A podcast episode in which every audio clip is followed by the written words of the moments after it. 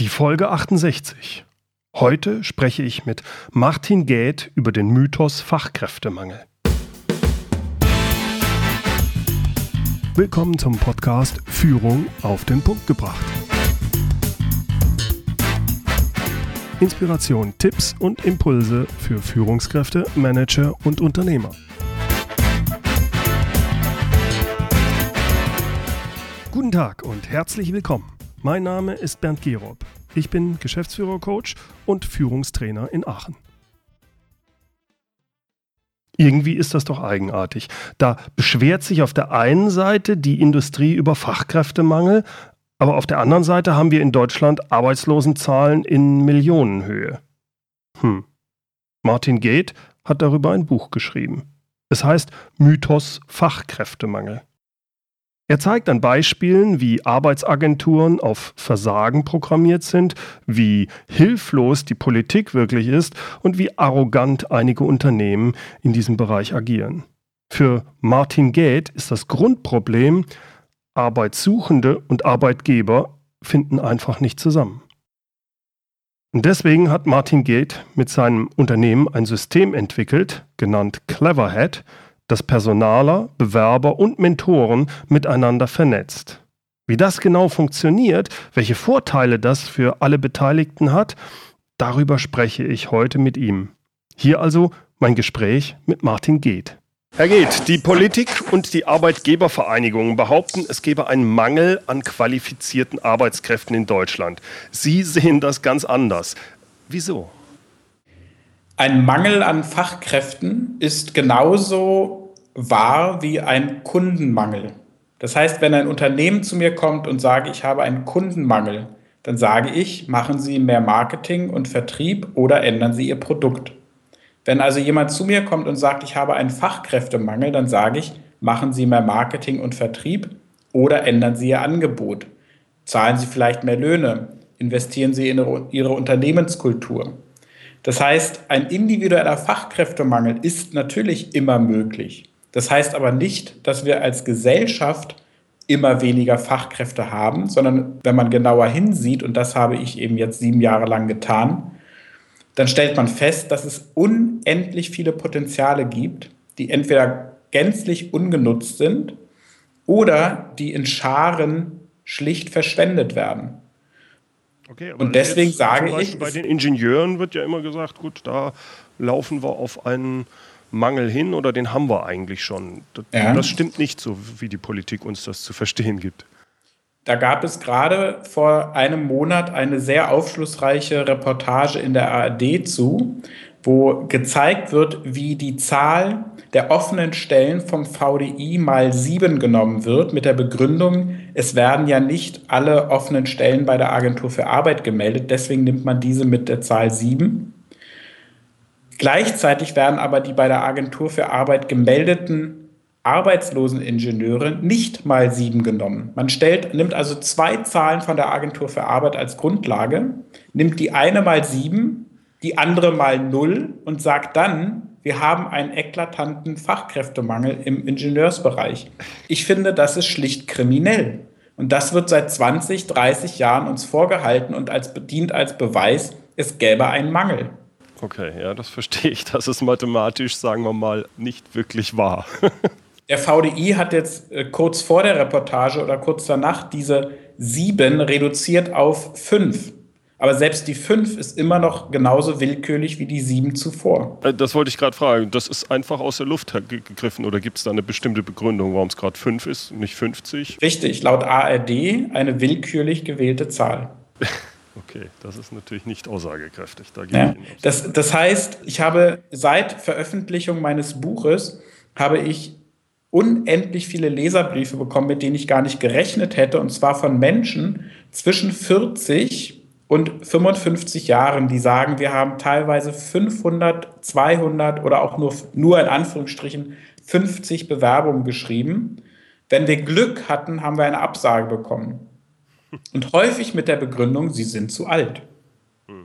Und das finde ich kriminell, auch wiederum kriminell. Also ich benutze dieses Wort immer häufiger, weil ich finde, dass wir in einer Gesellschaft mit Menschen extrem unverantwortlich umgehen und wie gesagt, Potenziale verschenken, verschwenden und tatsächlich ja auch massenweise millionenfach ins Ausland verscheuchen.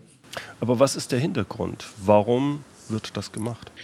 Der Hintergrund ist sicherlich die Herkunft aus einer Zeit, wo wir als Unternehmer, und ich bin selber Unternehmer und rekrutiere auch selber, einfach diese Berge von Bewerbungen bekommen haben, uns daran gewöhnt haben und uns darauf ausruhen und letztendlich diese viel plakatierte Not so eben real noch gar nicht haben. Und mit allem, was wir zu viel haben, gehen wir verschwenderisch um. Das ist ja kein Phänomen nur im Fachkräftebereich. Für mich ist es ein ganz klares Verhalten von mangelndem Respekt. Und dieser mangelnde Respekt kommt eben aus der Zeit, wo es Fachkräfte in Hülle und Fülle gab. Ich will nur ein Beispiel erzählen. Ein Paar kam aus Neuseeland extra nach Berlin. Beide waren tätig in Mangelberufen, sie im Krankenhaus, er Softwareentwickler. Und sie sind nach Berlin gekommen, tatsächlich um zu bleiben. Und zwar 20 Jahre. Sie wollten gerne ihre Kinder in Deutschland großziehen und entsprechend auch 20 Jahre hier Steuern zahlen. Hm. Und nach einem Monat hat die Frau die selber Deutsche war, aber lange in Neuseeland gelebt hatte, in dem Krankenhaus gekündigt und hat gesagt, sowas ist mir in meinem Leben noch nie passiert, wie hier mit mir als Mensch umgegangen wird. Und sie hat dann auch tatsächlich sofort im nächsten Krankenhaus eine Stelle bekommen und hat dort wieder nach einem Monat gekündigt und hat gesagt, das war ja noch schlimmer. Fazit, ein Paar aus zwei Mangelberufen die 20 Jahre hier leben und Steuern zahlen wollten und Kinder großziehen wollten, sind zurück nach Neuseeland gegangen aufgrund der Unternehmenskultur. Und ich nenne sie deswegen inzwischen auch Unternehmensunkultur. Glauben Sie, dass das spezifisch für Deutschland ist, dass die Unternehmenskultur bei uns so schlimm ist? Das ist immer tatsächlich bei all diesen Geschichten und den Anekdoten, die leider alle wahr sind, die ich erzähle, schwierig zu ermessen, weil es natürlich auch ganz, ganz tolle Unternehmen in Deutschland gibt. Sie finden allerdings, wenn Sie ein bisschen auch Kommentare zu dem Thema im Internet lesen, häufig Kommentare, die ungefähr so gehen. Ich bin Ingenieurin, angeblich so dringend gesucht in Deutschland. Endlich habe ich mich nach 20 Jahren getraut, ins Ausland zu gehen und bin jetzt zwei Jahre lang superglücklich in Norwegen oder Schweden oder Kanada und werde sicherlich niemals zurückgehen. Und insofern glaube ich schon, dass wir ein strukturelles Problem in den Unternehmen haben, dass die, dieses ganze Thema Wertschätzung unterentwickelt ist. Mhm. Und gleichzeitig natürlich die Unternehmen, die eine ausgeprägte positive Unternehmenskultur haben und die die Mitarbeiter wertschätzend behandeln, die haben eben auch keinen Mangel. Die brauchen vielleicht mal einen Monat länger, um eine Stelle zu besetzen. Aber grundsätzlich, und das höre ich auch immer wieder in allen Gesprächen, die ich führe, einen grundsätzlichen Fachkräftemangel, den wird Ihnen unter vorgehaltener Hand niemand bestätigen. Das sind die öffentlichen Thesen, die öffentlich vertreten werden, um bestimmte politische Forderungen durchzusetzen. Aber von Unternehmern, die wirklich gut mit ihren Mitarbeitern umgehen, die ein entsprechendes Image aufgebaut haben, hören Sie in der Regel nichts von Fachkräftemangel. Was machen denn die Unternehmen, vor allem dann halt auch die Personale in den Unternehmen, bei der Mitarbeitersuche falsch? Was, was muss sich Ihrer Meinung nach ändern für Bewerbungsverfahren beispielsweise? Mhm, mh. Ich frage gerne in meinen Vorträgen die Besucher, die ja dann entsprechend aus den Personalabteilungen oder aus der Geschäftsführung kommen, was machen sie anders als andere im Recruiting? Weil sie alle wissen es aus dem Produktbereich, ich muss mich unterscheiden, ich brauche ein Alleinstellungsmerkmal. Mhm. Also übertrage ich die Frage aufs Recruiting und bekomme dann Antworten, wo ich, die ich dann immer schön mitschreibe und wo ich dann immer sage, okay, das machen alle anderen auch, das machen alle anderen auch, das machen alle anderen auch. Das heißt, die allermeisten Unternehmen schalten Stellenanzeigen, das natürlich Print, Online, auf Fachportalen, viele gehen auf Jobmessen, Azubis, Absolventen, Fach- und Führungskräfte, aber das machen eben alle anderen auch. Und dann bringe ich gerne Statistiken, die belegen, dass in Deutschland schon letztes Jahr nur noch 34 Prozent aller Stellen über Jobanzeigen, klassische Stellenanzeigen besetzt wurden. und in den USA schon sogar nur noch 17 Prozent. Das heißt, ich frage dann immer gerne meine Zuhörerinnen und Zuhörer, was machen denn die anderen 66 Prozent? Und das wissen die meisten Leute nicht. Ja? Und wir haben zum Beispiel einen Mitarbeiter über Twitter gefunden. Das war ein Retweet, ein Retweet eines Retweets. Das führte dann zu einer Webseite, auf der sich der Bewerber vorstellte. Ich habe gedacht, wer das kann, hat kapiert, worum es in Social Media geht, habe einen Tweet geschickt, wann treffen wir uns und heute ist er unser Mitarbeiter. Mhm. Dann frage ich wiederum die Unternehmer und auch die Personalleiter, wer von ihnen nutzt denn Twitter? Und das sind in den klassischen Regionen, ja, ich gehe jetzt mal nicht von den hippen Szeneunternehmen aus, sondern von den klassischen Mittelständlern in Deutschland, in Wildeshausen, in Rostock oder auch in Altötting, das sind dann von 100 vielleicht zwei oder maximal drei. Und dann sage ich, und sehen Sie genau deswegen, treffen Sie die meisten interessanten Bewerber gar nicht, weil Ihr Radar auf Stellenanzeigen und Jobmessen eingefroren ist. Mhm. Und das ist eben genau der entscheidende Punkt. Unternehmen, die sich auch im Recruiting unterscheiden, haben keinen Fachkräftemangel. Unternehmen, die sich in ihrer Unternehmenskultur unterscheiden, auch die haben keinen Fachkräftemangel. Es führt immer am Ende darauf hin, mache ich das, was alle anderen auch machen, habe ich einen Mangel. Schreibe ich Stellenanzeigen, die einfach nur gähnend langweilig sind, dann habe ich einen Mangel weil niemand liest ein langweiliges Buch. Warum sollte jemand eine langweilige Stellenanzeige lesen? Das kann Ihnen niemand schlüssig erklären, aber alle machen es. Alle schreiben langweilige Stellenanzeigen.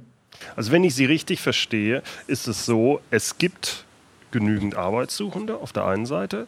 Es gibt auch eigentlich genügend Arbeitgeber, aber die kommen irgendwie nicht zusammen, hauptsächlich weil die Unternehmen eigentlich sehr konservativ vorgehen und dann auch noch sich den vielen Bewerbern gegenüber häufig unschön verhalten, wenn sie genau. beim Unternehmen anfangen oder auch in der Bewerbungsphase.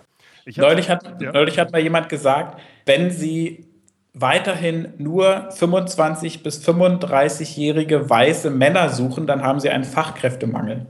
Das geht ja so weit, dass selbst in IT-Unternehmen, und wir sind selber ein IT-Unternehmen, nur 15 Prozent der Unternehmen bereit sind, englischsprachige Softwareentwickler einzustellen. Ja? Und das ist dann ein extrem eingeengter Radius, den ich mir aber selber setze, der am Ende an meiner eigenen Engstirnigkeit liegt und nicht am Markt. Hm. Jetzt haben Sie ja noch verschiedene andere Ideen, wie man die Arbeitssuchenden und die Arbeitgeber zusammenbringt. Und eine würde ich gerne näher darauf eingehen, weil ich die faszinierend finde. Sie haben mit Ihrem Unternehmen unect.de eine Netzwerkplattform entwickelt, die den Namen hat Cleverheads. Dort erhalten, wenn ich das richtig verstehe, Unternehmen, die Mitarbeiter suchen, den Zugang zu Fachkräften auf eine ganz besondere Art und Weise. Vielleicht können Sie da ein bisschen näher mal drauf eingehen, was dahinter steckt und wie das genau funktioniert. Genau. Wir betreiben inzwischen fast 60 solcher Cleverheads-Plattformen. Das ist einmal Cleverheads EU für bundesweite Stellensuche und es gibt dann aber auch die regionalen, zum Beispiel in Coburg, in Goslar und die dienen der Weiterempfehlung von Top-Kandidaten, die sie selber nicht einstellen können. Das heißt, klassisch bekomme ich ja auf eine Stellenanzeige oder auf eine Suche über Twitter mehrere geeignete Kandidaten. Ich kann aber nur einen oder eine Bewerberin einstellen. Das heißt, ich habe eigentlich immer Top-Kandidaten, den ich absagen muss, weil ich eben nur eine Stelle besetzen kann. Und ich vergleiche das immer gerne mit Olympia.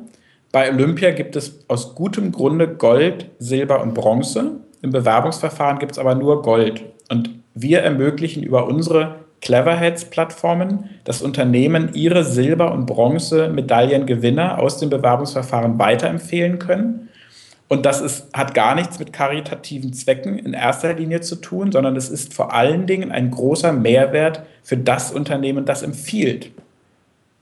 Denn alle reden zwar vom Arbeitgeber-Image und viele investieren da auch Geld und machen viele Projekte und machen auch vieles sehr, sehr gut und haben dann ein besseres Arbeitgeber-Image, nehmen zum Beispiel an den Wettbewerben teil, kriegen Arbeitgebersiegel, verbessern sich intern in der Unternehmenskultur. Und dann hat es zur Folge, dass sich auch mehr gute, passende Bewerber in diesem Unternehmen bewerben Und ich muss, obwohl ich eigentlich alles richtig gemacht habe, obwohl ich mein Personalmarketing und mein Arbeitgeber-Image verbessert habe, muss ich in der Folge noch mehr Top-Kandidaten absagen.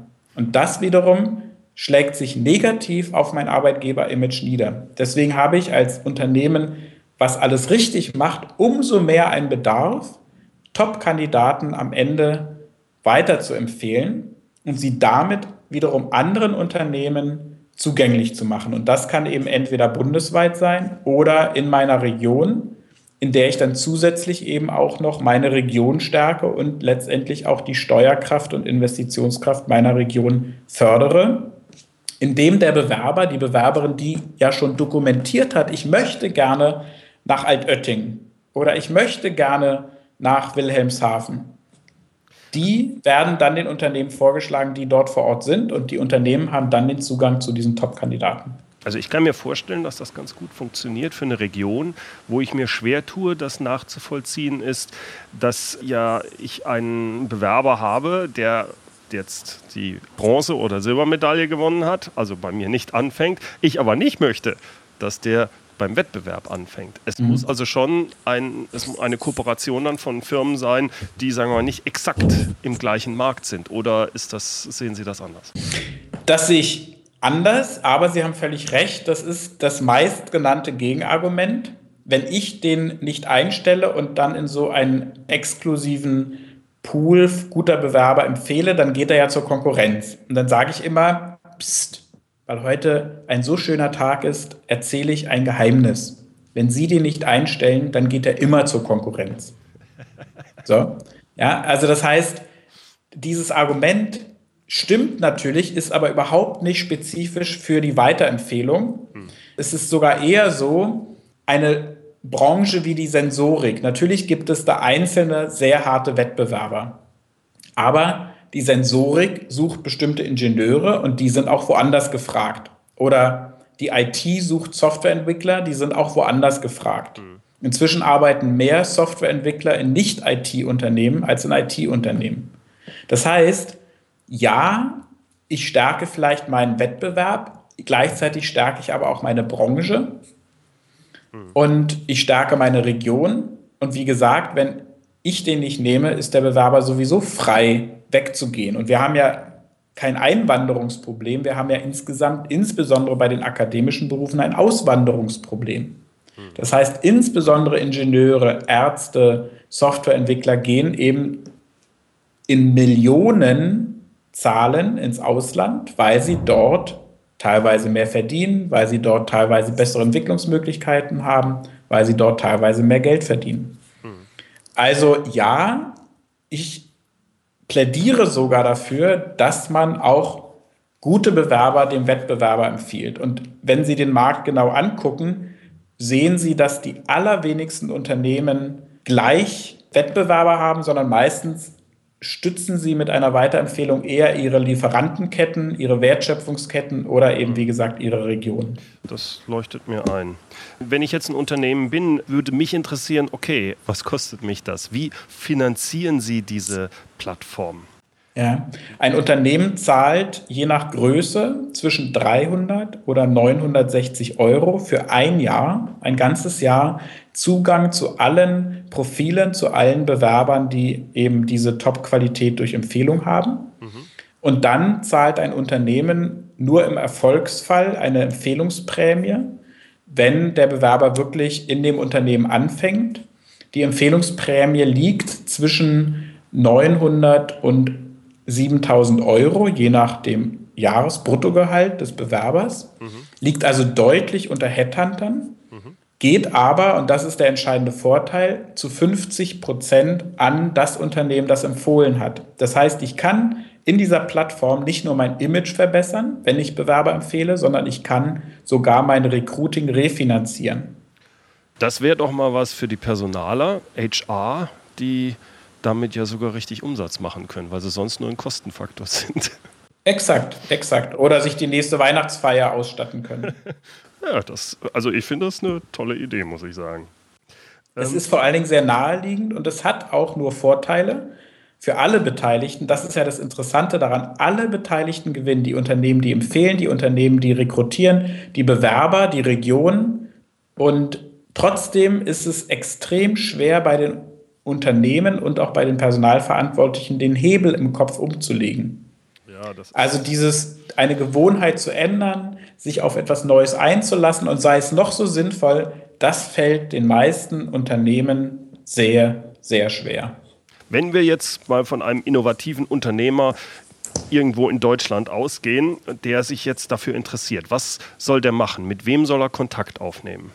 Der kann einfach auf Cleverheads EU gehen mhm. und sich dort registrieren und sich überraschen lassen von den guten Profilen, die da schon drin sind und kann dann, wie gesagt, direkt Kontakt zu den Kandidaten aufnehmen. Das heißt, wir machen im Endeffekt innovative Unternehmen unabhängiger von Personaldienstleistern mhm. und stärken ihre Selbsterhaltungskräfte durch die Weiterempfehlung untereinander. Das heißt, wir führen wirklich das ein im Recruiting, was in allen anderen Belangen schon längst gelebt wird. Im Einkauf ist es Standard, gemeinsam einzukaufen, weil es günstiger ist. Viele Unternehmen kooperieren in Forschung und Entwicklung und wir führen genau dieses Kooperationsmodell ganz neu im Recruiting ein.